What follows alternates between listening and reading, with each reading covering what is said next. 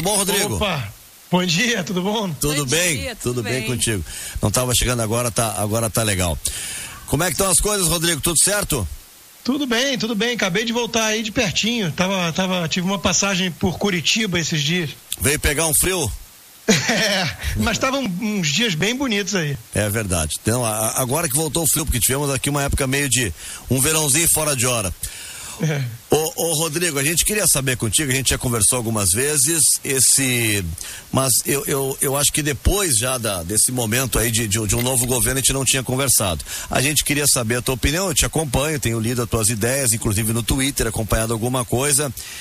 E eu vi que tá recebendo até umas pauladas já agora de apoiadores do Bolsonaro também, que foi um presidente que tu apoiasse. O que que tá acontecendo de alguma coisa ou outra tá te decepcionando nesse, nesse primeiro semestre do novo governo, hein, Rodrigo?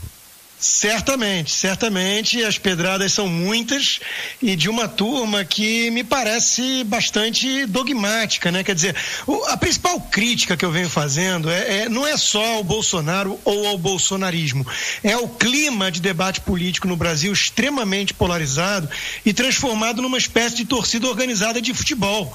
Quer dizer, ah, você está de qual lado? Escolhe teu time, né? E não funciona assim. Você tem o, o- o governo vai ter acertos e erros. Você vai poder criticar aquilo que você vê como defeito, por exemplo, excessivas falas infelizes, para não dizer desastradas, do próprio presidente e que atentam até mesmo contra, vai, eh, se não o decoro, ah, o, mínimo do bom senso e da humanidade, de respeito ao próximo. Tô- estou falando especificamente do caso do, do que ele disse sobre o, o pai do presidente da OAB, por exemplo. Eh, e ao mesmo tempo você pode reconhecer vários acertos. Quer dizer, tem uma equipe econômica que está fazendo um trabalho muito bem feito de reformas eh, importantes que o país precisa para chegar mais perto do primeiro mundo, se abrir mais, reduzir eh, burocracia e, e tudo isso que a gente sabe que são mazelas no nosso país. Tem um ministro da Infraestrutura, Tarcísio Gomes Freitas, que tem feito um excelente trabalho com o programa de concessões para melhorar a infraestrutura. Então você tem muitas coisas funcionando bem no governo e você tem outras coisas que obviamente merecem críticas, apontar o filho para a embaixada nos Estados Unidos, algumas falas, algum tipo de retórica contra o Congresso, uma coisa que ele alimenta como se estivesse ainda em eterna campanha, né, num palanque. Então, eh, eu não consigo entender muito bem, ou na verdade entendo, mas não consigo aceitar ou aprovar esse clima de que ou você compra o pacote completo e é um, um fã do Bolsonaro incondicional, ou então você é um traidor, um inimigo da pátria, é, extrema imprensa, vendido, comunista. Então, é, é- isso é ridículo. A gente tem que poder debater é, pontualmente medidas e, e- e atos e falas sem cair nessa coisa binária. Rodrigo, muitas vezes eh, se comparava anteriormente já o, o bolsonarismo, ou que agora se configura né, como bolsonarismo, com o lulismo, deixando de lado o teor, né, as ideias, o ideário do- de ambos os lados. Essa, esse fanatismo dos bolsonaristas já está ultrapassando dos lulistas ou estão se equivalendo? É, Nanda, eu acho que é equivalente nesse, exatamente nesse aspecto. Alguns dizem, a própria deputada Janaína Pascoal, né, disse que alguns ali são petistas com sinal trocado. Então é mais ou menos isso. O que, o que você vê de semelhança é o, é o modus operandi, é o estilo, principalmente da militância engajada nas redes sociais. Eu sei porque eu fui alvo muitas vezes de ambos os lados. Né? Eu sou detestado por petista, porque eu estou há anos e anos, desde o início do governo do PT, batendo neles. Né? Eu tenho um livro de 2005 contra o PT, não tinha nem estourado o mensalão. Né? Eu já tinha um capítulo lá sobre a ética esgarçada do PT. Então eu sempre fui crítico do PT e eles me odiavam por isso. Agora a, a acusação é de que eu, eu, eu sou um, sei lá, um, um petista enrustido. Quer dizer, é uma coisa ridícula, mas o, o modus operandi é muito parecido. Quer dizer, eles intimidam, eles xingam o tempo todo, eles tentam te calar e te vencer pelo cansaço, eles rotulam, eles atacam de forma vil e baixa. Então, nesse aspecto, nas redes sociais principalmente, que é um submundo ali, onde vale tudo, né? Tem anonimato, tem robô, tem um monte de coisa e instrumentos que, que essa turma consegue usar. É, ali é um, realmente um ambiente hostil e tóxico e que é difícil manter um debate elevado, de bom nível, né? Então, é, nesse aspecto, sim, eu diria que são equivalentes e adotam as mesmas táticas. É, o, o, o, presidente da República, ele está, me parece que você está citando aí, né, o, o Rodrigo, a, a, atuação da equipe econômica, que você inclusive elogiou. Né? E o presidente, é, pare, a impressão que às vezes dá é que o presidente tem uma função, que é essa da polêmica, do debate ideológico, enquanto a equipe econômica trabalha e ele nem toma conhecimento do que está fazendo. Eu estava vendo, por exemplo, o presidente hoje dedica é, 50, às vezes uma hora para fazer live em Facebook, é, live no, no, no barbeiro. Parece que tem tempo para fazer isso. É, não parece que está distanciado o presidente do resto do trabalho, especialmente esse que tu citaste da equipe econômica? Tomara que sim. Tomara que sim. Se ele bancar a rainha da Inglaterra e ficar atiçando a militância dele deixar o resto trabalhar, melhor para o país. É claro que ele tem um mérito, né? Eu tô, eu tô criticando, mas assim, óbvio que ele tem um mérito porque ele que escolheu e ele que endossou as escolhas do ministro Paulo Guedes, né? Que eu sou próximo, conheço muito bem, foi meu chefe e confio muito nele. Então, a. a Óbvio que foi o presidente Bolsonaro, em última instância, que, que a, a, é, apontou essa equipe econômica, porque o Paulo Guedes escolheu um monte de gente do segundo, terceiro escalão e o presidente permitiu é, deu uma espécie de carta branca, teve ali algum ruído com Joaquim Levi e tudo, mas em linhas gerais ele deu uma autonomia muito grande ao Paulo Guedes, então é mérito dele. Agora, ele sempre disse durante a campanha que não era a área dele e que ele tinha o posto Ipiranga dele. Então, nesse aspecto, eu acho melhor que ele não se meta muito, porque se ele fosse meter, pode vir à tona aquele ranço estatizante do deputado de quase 30 anos de Congresso no baixo clero, corporativista, defendendo coisas que vão contra a agenda reformista do Paulo Guedes. Né? Ele não seria a favor, historicamente, de privatizar, de reformar a Previdência, de abertura comercial, de globalização, coisas que o ministro defende. Então, nesse aspecto, eu preferia que ele ficasse é, viajando, fazendo live. O problema é que ele cria umas, uh, uns, umas polêmicas desnecessárias que afetam o trabalho reformista da equipe. Por quê? Porque muitas coisas dependem de Congresso, claro. Né? Então, é, é, é, essa retórica antipolítica adotada pelo presidente e a sua militância mais próxima, o núcleo, os filhos e tudo, isso obviamente não ajuda né? o clima de, de articulação e interlocução dos reformistas com os deputados e senadores de, de quem é preciso apoio para tocar a agenda de reforma. Então, nesse aspecto, ele faz mal ao governo. Algumas agendas andam apesar dele, mas eu não poderia deixar de reconhecer o mérito de que ele que escolheu esse ministro e está deixando trabalhar. Então, isso aí é ponto positivo para o presidente. Bom, pelo que eu estou entendendo, Rodrigo, uh, o, o teu apoio ao Bolsonaro, especialmente no segundo turno, tem muito a ver com, com a outra opção e não necessariamente que ele fosse teu candidato, é isso? Exato, exato. E acho que isso foi o voto útil de milhões e milhões de brasileiros. Isso é uma coisa que eu tenho tomado algum cuidado também de é, tentar explicar ou alertar a uma militância bolsonarista que há uma confusão que muitos estão fazendo automática de que foram 57 milhões de votos em apoio total a tudo aquilo que o Bolsonaro representa. É claro que isso não é verdade. É, inúmeras pessoas ali tiveram um voto útil antipetista, até porque a eleição se configurou numa espécie de plebiscito de referendo sobre o lulopetismo. É, o outro candidato era o Fernando Haddad, o preposto do Lula, é, com a é, Manuela Dávila como vice de chapa. Quer dizer, é, é, afunilou para algo meio binário. Ali sim era algo binário. A minha crítica é de que muitos bolsonaristas agem como se o Brasil vivesse eternamente num segundo turno eleitoral. E aí você não consegue avançar, você não consegue distensionar, você não consegue agregar. E governar um país é diferente de vencer uma eleição. Então eles acham que porque Bolsonaro venceu, ignorando a questão plebiscitária do petismo, ignorando a facada, ignorando que alguns votaram por causa de Paulo Guedes, ignorando um monte de outros fatores, todos passaram a achar que é o seguinte: ó, ele venceu é, apesar de várias críticas da imprensa, do establishment, de previsões equivocadas, então não, não enche o saco porque a gente sabe o que fazer. É, é, é misturar alhos com bugalhos, é não entender o que foi ali aquele momento eleitoral e não entender o que é governar um país e pensar à frente. Então esse ambiente está sendo muito poluído por essa mentalidade e por essa análise totalmente deturpada do que foi a vitória do presidente. Rodrigo, eu queria voltar um pouquinho no que você falou anteriormente. É, não foram exatamente essas palavras, mas só para contextualizar, de que, ah, ok, o Bolsonaro pode continuar fazendo as lives lá, insuflando os seus eleitores, né? É, desde que o governo, na prática, continue governando, a exemplo do ministro Paulo Guedes. Mas, ao mesmo tempo em que é, esse núcleo duro do governo consegue trabalhar, consegue aprovar as reformas, esse desserviço que o Bolsonaro faz, não apenas, né, é, enfim, fazendo com que a imprensa todo dia tem uma manchete diferente, mas isso também não pode ser perigoso dar lá para frente, de repente fazer com que a população é, se torne ainda mais agressiva em relação ao posicionamento que já tem, que se é, que nós nos tornemos como país um, um, um Brasil muito mais é, ensandecido do que já está. Isso, em, em poucas palavras, não pode fazer com que a gente tenha uma situação ainda pior em pouco tempo? Eu acredito que sim. Eu acho, eu acho isso é, maléfico, eu acho é, ruim para o ambiente democrático do país.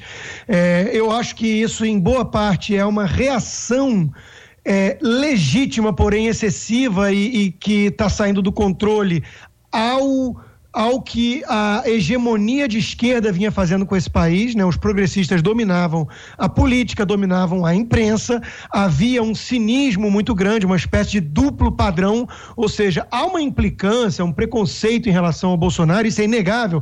É, por exemplo, coisas que a imprensa em geral acharia lindo no Mujica, ah, como ele é fofo, ele é um cara é, genuíno, espontâneo, vão achar tosco no Bolsonaro. Então, esse duplo padrão Muitas pessoas ficaram cansadas disso e, reagem, é, é, como o fenômeno aqui nos Estados Unidos com o Trump. O Trump é uma espécie de dedo do meio para essa turma, falando assim: ó, tá bom, vocês ficaram tanto tempo fazendo é, essas análises deturpadas, é, puxando a sardinha pro lado de vocês, chamando todo mundo de fascista, quer dizer, até pessoas decentes como Mitt Romney, como McCain, foram crucificados pela imprensa e pelos democratas. Então tá bom, toma aqui o Trump. Então é um fenômeno parecido no Brasil. Agora, é óbvio que isso não é saudável. É óbvio que o Brasil precisa justamente superar essa fase e debater ideias, e debater ideias com respeito à divergência e ao contraditório. Isso é o que se deseja num país. Então, é sem dúvida que essa postura do, do Bolsonaro, repito, ainda que é compreensível do ponto de vista psicológico, né, ele dá vazão. Eu vou dar um exemplo aqui para o ouvinte entender. Quando ele dá aquela fala dele muito infeliz né, sobre o massacre do presídio recente, né? Ah, é, eu prefiro pensar nas vítimas deles, né? É óbvio que a gente entende o que ele está querendo dizer ali. É, é, após décadas e décadas de é, um, um, país cuja inteligência, mal ou bem, protege bandidos de alguma forma tratados como vítimas da sociedade e ignoram as verdadeiras vítimas, o cidadão trabalhador, ordeiro e tudo, é, a gente entende o desabafo do presidente. Só que ele é presidente e o Estado tem que cuidar do presídio. Quando dentro de um próprio presídio facções se matam, isso é a falência do Estado. Então, é, a frase é extremamente infeliz e, e, perigosa, preocupante. Mas a gente entende o que está por trás, é isso que eu estou querendo dizer. O, não, o que não quer dizer que a gente deva aceitar. Eu tenho feito muitas críticas a esse estilo do presidente. Tem muita gente confundindo ser genuíno e ser politicamente incorreto com ser tosco, grosseiro e sem empatia. Aliás, esse, adiantando para os ouvintes, é o tema da minha coluna desse sábado no Zero Hora. Ô, ô Rodrigo, deixa eu saber uma coisa de ti, que é com relação a esse vazamento da, da que vem acontecendo de, de tudo que tá que aconteceu na Lava Jato. Uh, eu queria a tua opinião, porque eh, a gente está debatendo muito aqui eh, a questão do mensageiro, né? Que foram os hackers, mas agora também começa a se entrar mais no conteúdo. O STF está pedindo os conteúdos, está analisando, e a posição até de Deltão Dallagnol agora, como o grande nome do Ministério Público da Lava Jato, está ameaçada, porque ele pode até estar tá sendo afastado da Lava Jato. Você acha que o que está sendo mostrado até agora compromete de alguma forma Deltão Dallagnol e o atual ministro Sérgio Moro? Eu acho que não é bonito. Eu acho que não pegou bem. É, sem dúvida alguma, é, é, aquela história, conversa privada, se vazar, é, acho que quase ninguém fica muito bonito sob a luz de total transparência. São conversas de bar, você acha que está tendo ali uma conversa só você e a pessoa, e isso acaba se tornando público. Então, não ficou bonito. Agora, eu não vejo no que saiu até agora, e sempre lembrando da ressalva de que é material não periciado, de fonte suspeita, obtido de forma criminosa por criminosos comuns, estelionatários e tudo mais. É, eu acho que, feita essa ressalva, não é bonito, mas não depõe contra o trabalho em termos gerais da Lava Jato. Eu acho que nós temos ali sim uma narrativa que prevalece de uma equipe, uma força-tarefa envolvendo procuradores, envolvendo é, juiz, é, que foi o grande marco divisório de combate à impunidade nesse país. E foi feito muito, muito ali dentro do, do das regras do jogo e da lei. É, é, é, eu já provoquei uma vez isso, falando assim: ó, o debate todo que surgiu por conta de algumas falas do, do atual ministro Sérgio Moro, ou então juiz, ou então procurador. A sensação que eu tinha é que eu tinha dormido no Brasil e acordado na Suíça. As pessoas estavam querendo ser mais legalistas do que Uh, o mais legalista dos legalistas, né? aqui nos Estados Unidos o, o, falecido Scalia, que era um grande legalista, ou então mais realistas que o rei. Né? Então, calma, calma. É, é, todo mundo sabe que o juiz conversa com as partes, todo mundo sabe que essas conversas vazaram depois de alguns anos já de operação. E ali era muito razoável imaginar que o juiz Sérgio Moro já tivesse uma boa noção do que estava acontecendo, ou seja, claro que ele tem que ser imparcial na, na pureza da ideia por trás desse conceito, mas ali ele já tinha uma boa convicção formada do que, que ele estava enfrentando né, e inclusive da resistência que estava sendo colocada ao trabalho da Lava Jato. Então, eu acho assim, a Lava Jato continua gozando de uma ótima aceitação e, e respeitabilidade popular.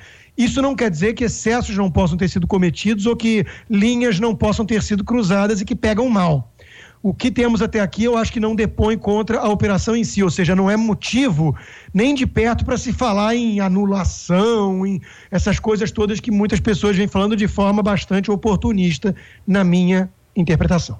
Rodrigo, depois que as principais reformas forem colocadas em prática, ou, em outras palavras, forem aprovadas pelo Congresso, você acredita que, tendo em vista a manutenção desse comportamento intempestivo do presidente, ele possa vir a se tornar uma figura indigesta e possa ter o mesmo destino que a ex-presidente Dilma? Eu não sei se o mesmo destino, porque o destino da Dilma se deveu ali a, a muitos fatores. As pedaladas fiscais foram, digamos assim, o, o, não vou dizer o pretexto, mas foi a, a, o instrumento legal utilizado. Mas a gente sabe que uma, um, um, impeachment envolve fatores políticos e tudo mais. A, a Dilma causou uma depressão econômica no país, né? É, já vinha no quarto mandato de petismo, é, com todos os escândalos de corrupção por, por trás. Então, acho que o contexto é bem diferente. A sua premissa, Nanda, se as reformas tiverem sido aprovadas, a economia, espera-se, vai estar melhor né, o, o, emprego vai estar sendo aumentado, vai estar sendo gerado mais postos de trabalho. Então, eu acho que esse ambiente é, não tem é, clima para falar em algo parecido com o destino de Dilma. Eu acho até o contrário. Eu acho que esse clima, se as coisas realmente andarem no Congresso e as reformas forem aprovadas parecidas com aquilo que estão sendo propostas e a economia realmente é, retomar um crescimento pujante, isso pode gerar uma certa arrogância mais autoritária ainda no bolsonarismo e seu núcleo duro, e isso pode gerar um atrito maior com o Congresso ou até com a equipe econômica, que não vai engolir certos desaforos. Então, o risco que eu vejo é hoje o Bolsonaro entende que depende muito Pra, do ponto de vista político, em termos de sobrevivência e projeto mais de longo prazo de poder, depende muito do aval de um Paulo Guedes e tudo mais. Se a economia já estiver bombando, se as principais reformas tiverem sido aprovadas, ele pode talvez começar a ter umas certas pretensões mais é, individualistas de voo solo. E aí eu acho que é mais preocupante. Ele Tem termina to... o mandato, em outras palavras? Eu acredito que sim. Eu acredito que sim. Tem tomado café com Olavo de Carvalho nos Estados Unidos, ô, ô Rodrigo? Eu, eu tenho medo de aparecer por lá. Ele tem muitas pistolas e espingardas para caçar os ursos. Ele pode querer me confundir com o urso e meter bala. Eu não, eu não apareço lá, não. Mas você acha que ele tem ainda influência junto ao presidente? Ah, com certeza tem, né? Porque a gente sabe que o núcleo duro e, e começa com os próprios filhos que têm o, o coração para não dizer também a mente do presidente, a gente sabe que eles consideram o Olavo um guru e tem alguns prepostos do Olavo também em cargos chefes do governo, né? Uma voz que tem muita influência ali no ouvido do presidente é a do Felipe Martins, que é o, o principal olavete, digamos assim, dentro do governo. Né? Então, eu acho que essa ideia, por exemplo, do, do Eduardo Bolsonaro no, na, embaixada, na, na embaixada em Washington partiu de, dessa turma.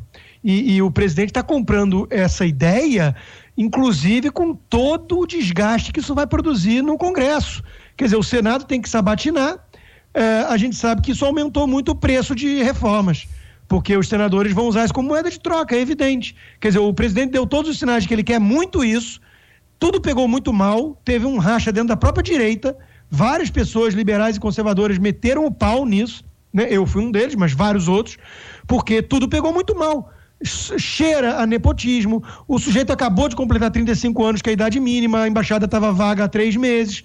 Ele não tem nenhum preparo para isso, nenhuma experiência, nenhum histórico, sequer fala o inglês razoável. Quer dizer, é, a, a, e, fora o escárnio usado como, como justificativa. Ah, ele já fritou hambúrguer nos Estados Unidos. Dizer, parece que está tratando o Itamaraty e a diplomacia brasileira com desdém, com desprezo. Então, pega muito mal. E ele está insistindo nisso. Quer dizer, o que está por trás? Não sei. Mas, sem dúvida, os senadores perceberam né, o cheiro de sangue e falaram: tá, tá bom, se isso é tão caro assim ao presidente, vamos vender caro o voto necessário né, na sabatina.